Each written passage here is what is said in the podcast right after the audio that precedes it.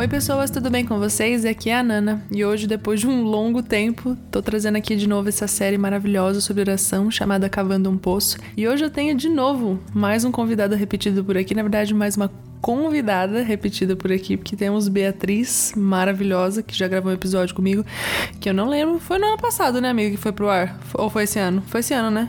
Ai, foi esse ano. Então, sim, foi esse ano. Um episódio maravilhoso sobre o evangelho ortopédico. Ai, a, a gente conversava tanto sobre esse assunto que a gente teve que gravar. E outro assunto que Bia e eu conversamos muito sobre é a oração. A gente tá sempre ali pedindo oração uma pela outra e compartilhando das coisas que a gente tem vivido com o Senhor em oração. E aí eu precisava trazer a Bia aqui para falar sobre esse assunto. Então, Bia, se reapresente aqui caso, né, as pessoas não lembrem quem você é. Então, é, eu sou Beatriz, eu tenho 20 anos e eu sou de Tubarão, Santa Catarina. Eu frequento uma igreja local da minha cidade, que só tem aqui no sul de Santa Catarina, que é a Ave Tubarão. E eu não tenho muito o que falar sobre mim, na verdade. Amiga, você se apresentou exatamente assim quando a gente gravou o primeiro, então tá Exatamente. ótimo. Ai, Deus. Então vamos lá, eu sei que Bia preparou algumas coisinhas para ela falar com a gente sobre oração, mas aqui tem algumas perguntas que eu sempre faço para as pessoas para que a gente, né, tenha essa, de certa forma, essa, esse, essa temática, né? Nunca fugir de, de inspirar as pessoas de alguma forma na vida de oração e tal. E uma, a primeira pergunta que eu sempre faço para as pessoas aqui é como foi que a oração entrou efetivamente na sua vida? Então, eu a minha conversão ela aconteceu em 2016 e eu me converti numa igreja pentecostal. Então, assim, como uma super igreja pentecostal, eles amam é, enfatizar o poder da oração. É, mesmo que, né, independente do lugar, às vezes eles acabam meio que distorcendo o que de fato é a oração. Mas isso sempre esteve muito presente. A igreja que eu frequentava é, sempre teve essa cultura de oração. Tinha três orações semanais, que eram reuniões onde basicamente toda a igreja se reunia. Então, sempre foi algo muito muito do meu cotidiano assim, sabe, de igreja e tudo mais, né? Então, foi assim que eu fui introduzida à oração. Eu lembro que em 2018 foi aonde eu tive realmente esse despertar assim para vida de oração e intercessão foi quando eu fui para um, um curso de 21 dias aproximadamente sobre intercessão missionária. Então eu fiquei nessa nesse cenário de imersão em 21 dias aprendendo sobre intercessão pelas nações, é, pelos povos não alcançados. Nós tínhamos é, os nossos horários na sala de oração. E, nossa, aquela sala de oração era linda, tinha todos os alvos ali. Tipo, cara, era. Meu Deus do céu. era linda. E naquele, na, naqueles dias, assim, nossa, sabe, foram muito.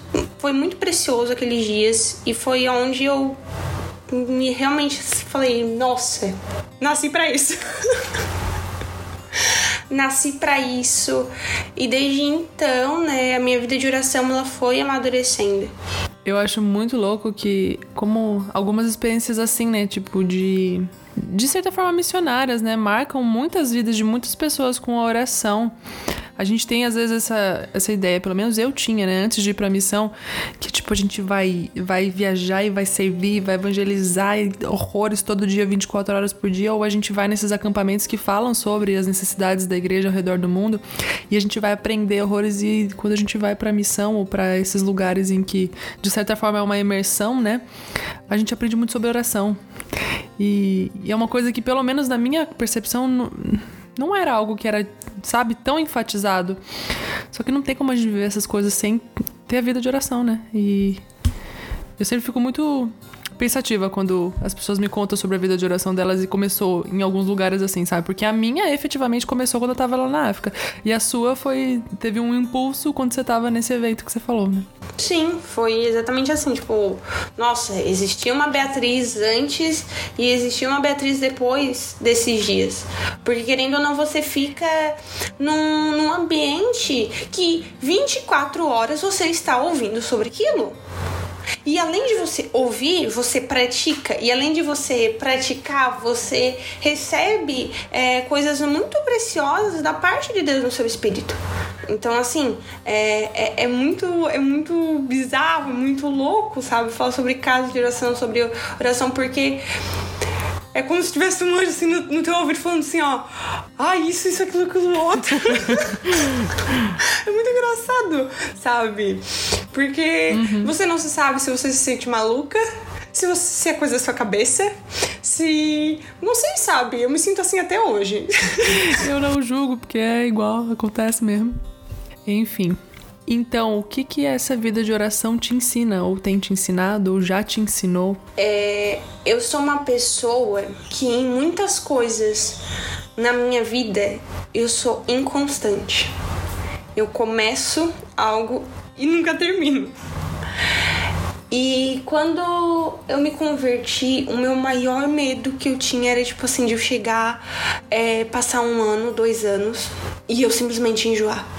Óbvio, na minha mentalidade de recém-convertida, eu tinha essa eu tinha esse pensamento porque eu sou tão constante nas coisas que eu faço. É, eu sou de lua, uma hora eu gosto, outra hora eu não gosto, uma hora eu pego algo para fazer e aí depois eu já não faço mais. E eu sempre tive muito esse temor no meu começo, no começo da minha caminhada. E o que eu mais aprendi nos anos de conversão que, que eu tenho foi exatamente isso, sabe? Sobre ser constante, sobre não somente ser constante porque você tem que ser, mas você encontrar prazer nesse lugar. Você estar com Jesus porque você é apaixonado por ele. E ele é uma pessoa cativante, uma pessoa apaixonante. É impossível você não se apaixonar por Jesus. E, e, isso foi a coisa mais preciosa que eu aprendi nesses anos de, de caminhada sobre perseverar, sobre realmente ser é, constante naquilo que, que eu me propus a viver, a forma como eu me propus a viver. E para mim foi um desafio imenso, imenso no começo da minha caminhada, é, manter essa constância, porque querendo ou não, há momentos na sua vida de altos e baixos e todo cristão é assim. Tem vezes que tá voando assim, nossa, meu Deus do céu, olha, essa semana orei todos os dias. E tem semanas que, cara, você não vai orar, porque a rotina te consome. E no começo da minha caminhada era muito assim, era muito, muito assim. E, e ao longo dos anos eu fui aprendendo sobre isso, sobre ser uma pessoa constante. Foi a coisa mais preciosa que eu aprendi. E também é só nessa área que eu sou constante também. Tem coisa que eu começo a fazer e aí não me agrada, daí eu deixo de lado. eu posso fazer, Ai, não vou mentir. Pelo menos na coisa certa eu sou constante. Verdade. Eu, eu sei que isso entra um pouco até no, na próxima pergunta que eu ia te fazer, que é o que, o que a oração faz em você, tem feito em você. Ser constante é uma das coisas que ela fez e faz, né? Continua fazendo. Mas o que mais a oração faz em você, na sua vida? Então, amiga, uma das coisas mais importantes que a vida de oração muda em mim é que a clássica frase todo crente fala que as coisas não são sobre mim. Não é sobre o que eu quero fazer, não é sobre o que eu desejo pedir a Deus, mas é sobre eu compreender a vontade de Deus e orar a sua vontade. Isso é algo que que me que me machuca, sabe? Sim. Eu entender que não é sobre a minha vontade, não é sobre o que eu quero orar, não é. Embora, né, nós possamos orar por vários por vários fatores, enfim. O principal motivo não é sobre o que eu quero, mas é se interessar pela vontade de Deus, é se interessar por aquilo que Jesus quer fazer. Porque não, não é sobre eu conseguir um emprego, não é sobre eu conseguir uma promoção, não é sobre eu ficar rica, não é sobre nada. É sobre o que Deus quer fazer. Como o Senhor quer me incluir é, nesse movimento de oração, no plano que o Senhor tem para as nações, até que Ele venha. Como eu, Beatriz, como você, pessoa que está ouvindo, pode contribuir com a sua vida de oração naquilo que Deus está fazendo. Uhum. Porque é, isso é algo que, que, que sempre ecoa assim dentro da minha cabeça. Eu realmente estou orando à vontade de Deus? É realmente isso que Jesus está sentindo sobre determinada coisa? Será que Jesus está compartilhando? Será que eu, eu, estou me interessando pelos sentimentos que Jesus tem sobre determinado assunto? Vamos pegar, por exemplo, é, esse assunto que está tipo, muito, muito, muito em alta, o Afeganistão. Sabe? O Senhor ouve os oprimidos. O Senhor ouve é, é, o choro dessas mulheres que perderam as suas filhas, os seus filhos, da esposa que perdeu seu marido e vice-versa. O Senhor ouve isso e o Senhor socorre os oprimidos. E como eu, Beatriz, posso orar para que isso aconteça? Como eu, Beatriz, posso orar para que a vontade de Deus se cumpra? Não é que o Senhor é dependente da, da, minha oração. Não é que o Senhor dependa que eu faça algo, mas é você estar alinhado com a vontade de Deus, porque você estando alinhado com a vontade de Deus, naturalmente as coisas vão acontecer, naturalmente isso vai ser liberado dos céus. E, e falando nisso, é, é muito importante a gente realmente é, compreender a vontade de Deus sobre as nações, né? Realmente nós conhecemos o que o Senhor tem na sua palavra, porque é a única forma de a gente conhecer a vontade de Deus. Eu até falei isso no podcast passado, mas é algo que o óbvio precisa ser dito. E quando nós estamos de acordo com a vontade de Deus, as coisas elas simplesmente acontecem. Não há, não há nada que impeça, não há nada, absolutamente nada que possa impedir com que a vontade de Deus aconteça, porque agindo Deus quem impedirá? Cara, ninguém, ninguém, ninguém. E, e a pergunta que, que eu tenho em relação a isso, sabe, é como que nós cristãos realmente podemos orar efetivamente para que isso aconteça? Quais que são os desejos de Jesus é, sobre as nações da Terra? É, então, esse é o nosso papel como é, amigos de Jesus, como filhos, é, entender a vontade e orar a respeito.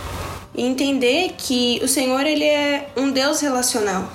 Em toda a Bíblia ele se relaciona entre si. Você vê a Trindade se relacionando entre si é, em Gênesis na formação do, da Terra. E você vê a Trindade também se relacionando entre si quando Jesus vem para a Terra para cumprir o plano de, de, é, de salvação para nós. Então, assim, você vê Jesus fazendo a vontade do Pai ele mesmo falando que, que a comida dele, o alimento dele era fazer a vontade do Pai. Você vê o próprio Pai testificando que Jesus era filho dele. E você vê Jesus falando que não deixaria os seus, seus discípulos só, que enviaria um consolador. Então, assim, desde o começo da Bíblia até o fim, ela nos mostra um Deus que se relaciona entre si. E como um Deus que se relaciona entre si não se relacionaria tão bem com a sua criação. Uhum. Então, esse é o primeiro a primeira coisa, né, que eu tinha em mente quando eu comecei a, a escrever sobre isso. Cara, Deus é um Deus relacional. E enquanto eu não entender que o Senhor se relaciona entre si e Ele ama se relacionar com a sua criação e ama encontrar deleite sobre a sua criação, isso é a coisa principal que a gente precisa é, compreender sobre vida de oração. Que o Senhor tem prazer na sua criação, que o Senhor tem prazer em nós. E mesmo a gente, meu Deus, cara, quem somos nós para o Senhor ter prazer em Exatamente. Nós não somos nada. Mas Deus tem prazer em nós sabe? É, o Senhor olha para nós e, e se deleita na sua criação, porque ele viu que na criação tudo era muito bom, na criação do homem tudo era muito bom. E no Éden o Senhor se relacionava com Adão e Eva até que eles caíram. E você conhece a história, todo mundo conhece a história. E se você é ouvinte que não conhece a história, vai ler a Bíblia. É um clássico, Beatriz. Vai ler a Bíblia. Vai ler a Bíblia. Vai ler a Bíblia. Tá com dúvida? Vai ler a Bíblia. E nós conhecemos bem essa história. Então, cara, essa verdade ela precisa, ela precisa estar cravada no nosso coração. O Senhor deseja se relacionar conosco.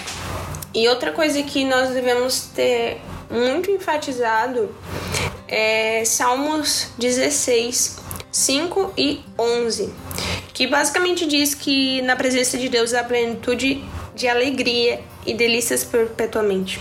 E algo que às vezes pela cultura da igreja brasileira, eu não tô criticando, não tô fazendo nada, Deus me livre, mas muitas vezes a gente enxerga o lugar de oração como um lugar chato, como algo que não se deve gastar tempo como algo que é só para as irmãzinhas do coque, sabe? Para as senhorinhas.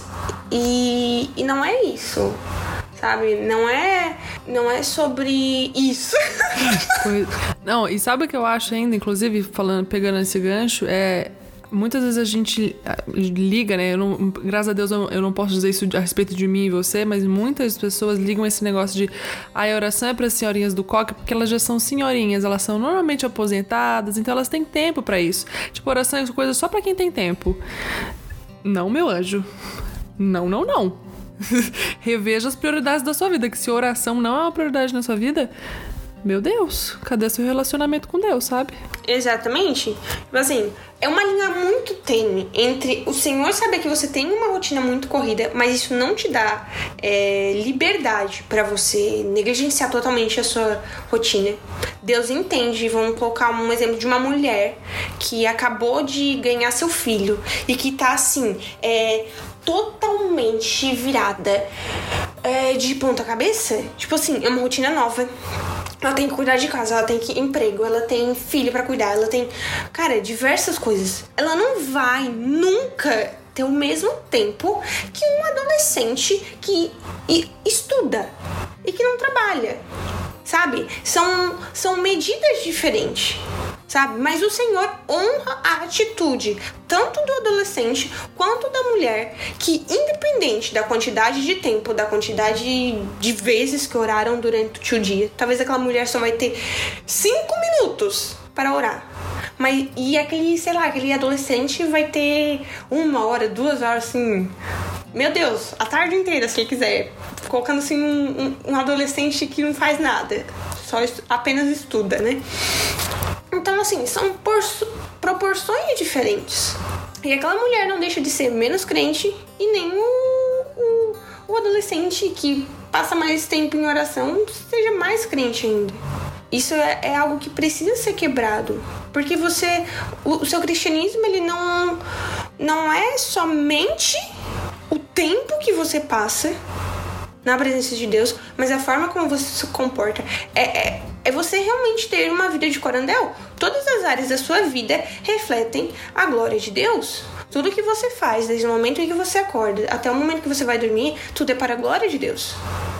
Então, eu acredito piamente que é a respeito disso, de você se relacionar com o Senhor, independente da sua rotina, independente do quão agitada ela seja, independente do quão é, tranquila ela seja, porque a sua vida é repleta de estação, de estações.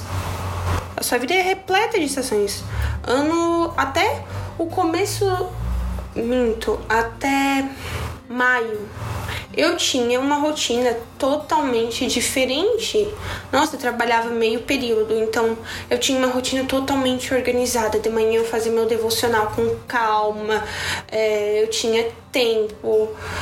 Eu tinha, nossa, sabe? Eu podia fazer as coisas tranquilo, eu podia fazer, sabe? Gastava mais tempo em oração. Só que no, no período que eu me encontro hoje, na estação que eu me encontro hoje, eu não oro tanto quanto eu orava antes.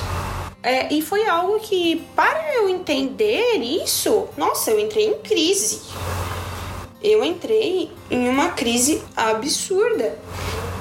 Porque eu, eu achei que que se eu não tivesse conseguindo lidar com, com a rotina, se eu não tivesse conseguindo lidar com, com as coisas aumentando na minha vida, a, a, as demandas do meu trabalho aumentando na minha vida, eu achava que se eu não conseguia nutrir uma vida de oração intensa como eu tinha antes, então o que eu estou fazendo é inválido. Nossa, eu me martirizava horrores. E não é assim. O Senhor honra a atitude dos seus filhos que o buscam independente de qualquer coisa, que o priorizam acima de todas as coisas. Isso é o primeiro mandamento: é amar o Senhor acima de todas as coisas. É, acima do seu trabalho, acima dos seus projetos, acima de você quiser ser bem sucedido ou não, enfim, é você amar o Senhor de todo o seu coração. E além é, de ter é, a restauração do primeiro mandamento em nosso coração, nós precisamos ser plenamente satisfeitos do Senhor. Independente da estação da nossa vida, independente de qualquer coisa, se, se os nossos sonhos eles dão certos ou não, é, independente das nossas frustrações, independente de qualquer coisa, nós precisamos ser satisfeitos em Deus plenamente satisfeitos, porque o Senhor nos promete isso. Satisfação nele. O Senhor nos promete. E eu gosto muito, muito, muito de uma frase do livro do John Piper. E nesse livro o... tem uma citação do Jonathan Edwards que me marcou muito. Eu nunca li o livro dele, que tem essa citação. Mas essa citação me marcou que diz que a vida cristã ela é feita de afeições. E isso me marcou profundamente, porque o meu ser ele precisa ter afeições, ele precisa, além de ter, ele precisa nutrir afeições por Cristo. E como eu vou nutrir essas afeições por Cristo? Orando, me relacionando com ele. Porque não tem outra maneira, não tem nada. É assim, somente, somente assim. Tipo, cara, você vai querer o quê? Como é que você vai é, gostar de alguém? Como é que você vai gostar de estar com alguém que você não conhece? Não tem como. E, e diante disso, nós precisamos entender que nós servimos a um Deus que nos permite viver de forma plena e encontrar satisfação nele, e encontrar afeições na sua pessoa. Cara, isso é, isso é lindo, isso é lindo. É um, é um Deus que é extremamente apaixonante. Sabe? Que, que a partir do momento que você começa a se relacionar com ele, não existe a possibilidade de você não se apaixonar. Não existe, não existe essa possibilidade, não existe. Bom, então eu sei que você já falou isso de alguma forma em, todo, em tudo aquilo que você comentou aqui hoje. Mas a pergunta final que eu sempre gosto de fazer para as pessoas, que como quando eu tava gravando com o Vitor, ele até falou: "Nossa, que pergunta existencial". Mas é, por que orar? Eu entendo que orar não é uma opção. Orar ela é parte da identidade que Deus nos deu. E é muito incrível que quando nós vamos olhar os evangelhos, os próprios discípulos que caminhavam com Jesus, eles pediram para que ele ensinasse a orar, sabe? Isso não foi porque eles acharam bonito, não foi porque eles eles, sei lá, tiveram qualquer outra impressão, mas é porque eles realmente viram que Jesus se relaciona com o Pai e por isso eles precisavam se relacionar também. Então, assim, o exemplo de Jesus para os discípulos os arrastou para eles terem essa comunhão com Deus. E, e é muito interessante que Mateus 6 vai falar sobre isso, sobre o nosso secreto sobre você entrar no seu quarto, fechar a porta e o Deus que te vê no secreto, ele vai te ouvir. O secreto, ele ele mata o nosso ego ele definitivamente mata o nosso ego. Porque ninguém te vê orando no quarto. Quem que vai te ver? No máximo as pessoas que moram contigo vão ouvir tu orando sabe? O secreto é o lugar onde ninguém te vê, o secreto é o lugar onde está somente você Deus e você tá tá sensível a ele, você está vulnerável a ele, onde ele ele vê as suas mazelas, ele vê quem você é, sabe? Ele não que ele não te veja fora disso, mas ali é só você e ele e é algo íntimo e é realmente, sabe, é o lugar onde você não, não alimenta o seu ego, muito pelo contrário. Por que, que a minha carne iria querer fazer isso sendo que eu não tenho. Eu não vou ter visibilidade? Por que, que minha carne iria querer isso sendo que eu não vou ter holofote? Sendo que as pessoas não vão ver que eu tô orando? Sendo que as pessoas não vão saber o quanto eu gasto é, com a minha vida de oração? É, não é algo que, que é visível para as pessoas. E isso nos massacra, massacra a nossa carne. E isso, para mim, é uma coisa que é, é sem dúvidas, sabe? Uma das coisas que mais acontece dentro do lugar secreto. Porque você tá ali mais para ouvir do que para falar. Porque não é um monólogo, é um diálogo então, só por isso também já é uma coisa que, se você é uma pessoa narcisista, cara, precisa calar a boca, já era. Precisa calar a boca e ouvir mais. Eu tive que aprender a faz, fazer isso, porque eu falo até pelos cotovelos. Então, até hoje, eu tenho que sentar, eu tenho que acalmar minha alma, porque senão eu tenho que eu vou falar até pelos cotovelos, eu vou orar, orar, orar, orar, orar, orar, eu não vou falar, falar, falar, falar, falar, e eu não vou ouvir nada. E eu saio do meu quarto assim, maravilhosa, como se tivesse feito uma oração. Mas aí a minha alma não ficou aquietada, eu não ouvi o que o Senhor tinha para falar. Não é um monólogo, precisa ver essa troca. Né? O Senhor precisa compartilhar coisas conosco. O Senhor precisa compartilhar o seu coração, o Senhor precisa compartilhar os seus desejos. Nós precisamos entender aquilo que o Senhor quer mudar em nós, aquilo que o Senhor quer fazer no lugar que a gente está. Nós precisamos realmente ouvir a voz de Deus. E por último, não menos importante, nós precisamos entender que Deus ele está interessado na nossa vida de oração e não quer que a gente busque ele de qualquer maneira. O Senhor se interessa muito por quem nós somos, porque o Senhor nos fez assim. E quando eu penso sobre isso, me vem a passagem de Marta e Maria, onde Maria ela só queria estar aos pés de Jesus e Marta estava lá servindo a rodo, assim. Eu imagino que ela tava, tipo, nossa, preparando, querendo preparar um banquete para Jesus, sei lá, arrumando, sei lá, sabe? Ela queria se sentir útil para Jesus. E Jesus repreende Marta na frente de todo mundo que tava ali e elogia Maria, dizendo que a Maria escolheu a boa parte e isso nunca vai ser tirado dela. Cara, Jesus chegou, Maria largou tudo e se jogou aos pés de Jesus, cara. Tipo assim, meu, tô nem aí que tem que arrumar a mesa para tomar café. Eu quero aos pés de Jesus. Sabe, Maria não negligenciou o serviço. Maria entendeu que a melhor coisa, além do serviço, era, era estar aos pés de Jesus. Marta, ela, ela tinha boas intenções. Eu não acredito que ela fez por maldade ou por qualquer outra coisa. Ela tinha boas intenções. Porque ela queria se sentir útil, eu só consigo enxergar isso. E com isso eu queria compartilhar algo que eu vivi em julho. Julho foi o mês mais intenso que eu tive esse ano. Pouquíssimas pessoas souberam do que aconteceu e eu vou abrir para vocês porque eu achei isso pertinente. E o Espírito Santo me tocou para falar sobre isso. Foi um mês onde eu fiquei desempregada a maior parte do mês. E foi algo que, para mim, no começo foi difícil. Aí depois eu aceitei. E depois eu foquei em outros planos. e Eu queria que esses planos dessem certos. Eu queria ter ido para uma escola de devoção. Só que aconteceram algumas coisas e não deu certo. E eu jurava, eu realmente acreditava que esse era o tempo de eu, de eu ir para lá. E eu falei, meu Deus, agora eu vou viver casa de oração? Agora eu vou servir? Agora vai começar.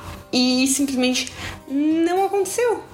Aconteceram algumas coisas e, e simplesmente do dia pra noite veio um não bem grande na minha cara. Eu fiquei arrasada, arrasada, arrasada, arrasada. Eu fiquei uma semana sem orar, parece uma criança birrenta. E eu fiquei indignada, falei: Deus, eu quero viver casa de oração, por que, que o Senhor não tá deixando eu viver isso? Eu não tô entendendo. Eu quero. Por que, que o Senhor não tá deixando eu viver isso? Cara, eu fiquei, eu fiquei brava com Deus. Eu falei: Deus, eu tô brava. Porque eu não entendo. O Senhor, o Senhor poderia ter feito, o Senhor não fez. Como que o Senhor não fez? Como que o Senhor me deixou passar essa vergonha? E por essa semana, e por, por aquela semana, a Nana tinha me chamado. Não lembro se foi antes ou foi durante, não lembro. Mas foi por aí. A Nana havia me chamado pra, pra gravar o podcast. E eu tava muito inquieta porque tinha acontecido toda essa situação. E, e eu, e eu tava em crise eu não tava. Eu não tava legal. Sei lá, eu não tava legal, eu não tava, eu não tava. Eu, eu sentia assim que o meu chão tinha sido tirado de mim. E aí a Nana me chamou.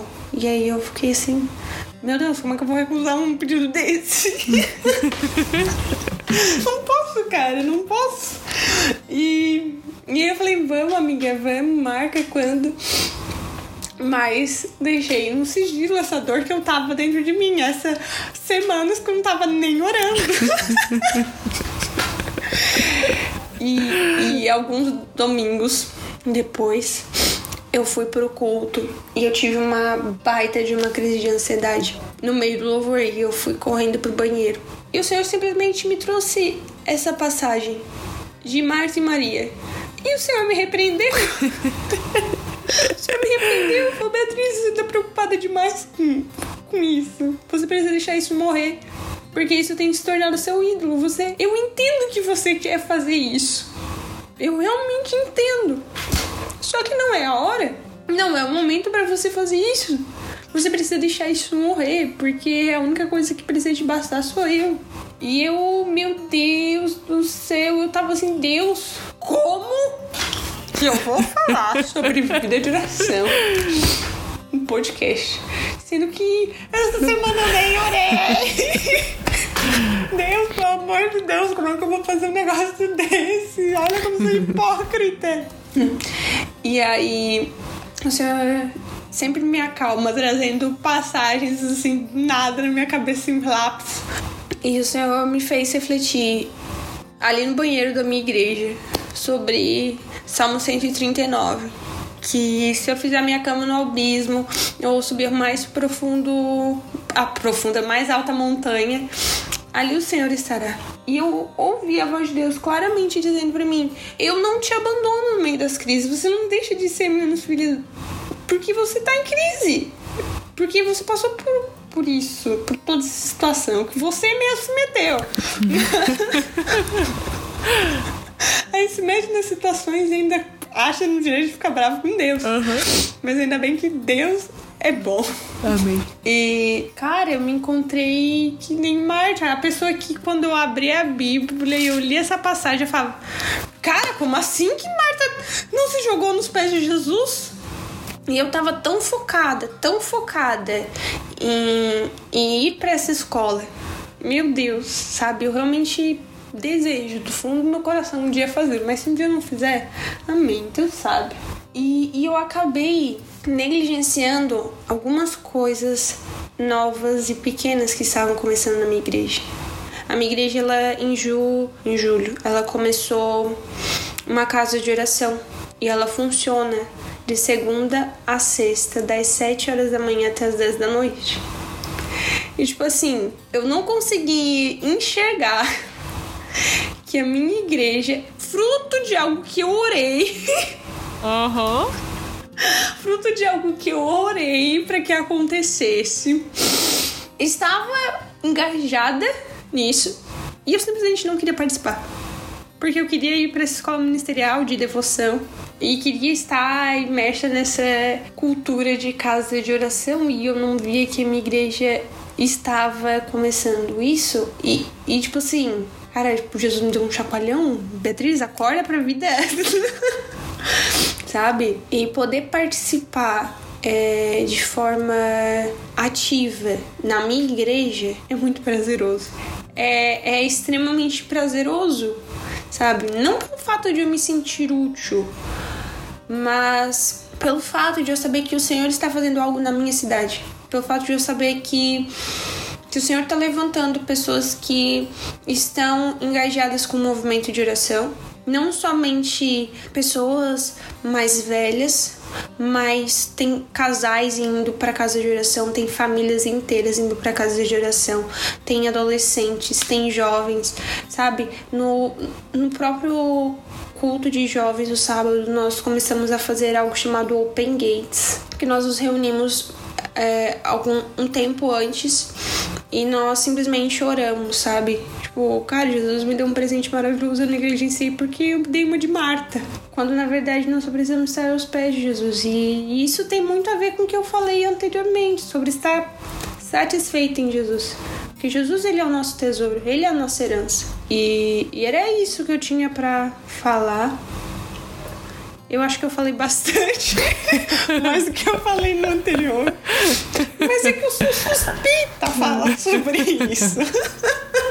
Mas foi exatamente para isso que eu te trouxe aqui, para você falar e falar e falar. Então, muito obrigada por ter vindo aqui compartilhar inclusive a experiência que você tem vivido com o Senhor, né? Eu graças a Deus a nossa amizade me proporcionou acompanhar todo esse processo que que você passou nesse último mês, né?